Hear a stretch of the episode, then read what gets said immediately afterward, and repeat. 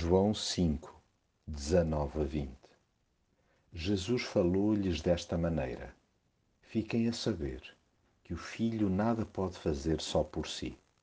Faz apenas aquilo que vê fazer a seu Pai. Ele faz o mesmo que o Pai. O Pai ama o Filho e por isso mostra-lhe tudo quanto faz. Vai confiar-lhe tarefas ainda maiores do que estas, de tal modo que hão de ficar admirados. Estamos sempre a aprender com Jesus. Através dele é que se fica a conhecer a natureza humana e, sobretudo, a Deus. Observando os seus movimentos, tem-se uma noção de como Deus age. Basta reparar nos atos de Jesus para perceber o pulsar do coração do Pai. Olhando-se para um, vê-se o outro.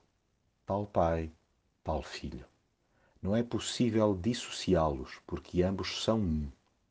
Rejeitar Jesus é virar as costas ao próprio Deus.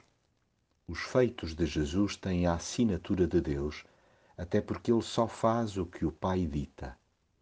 Além da igualdade que caracteriza a relação entre Jesus e o Pai, é manifesta a beleza da interdependência que cultivam.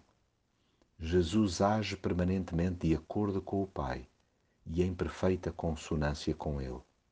Sim, Jesus é o modelo de submissão em amor.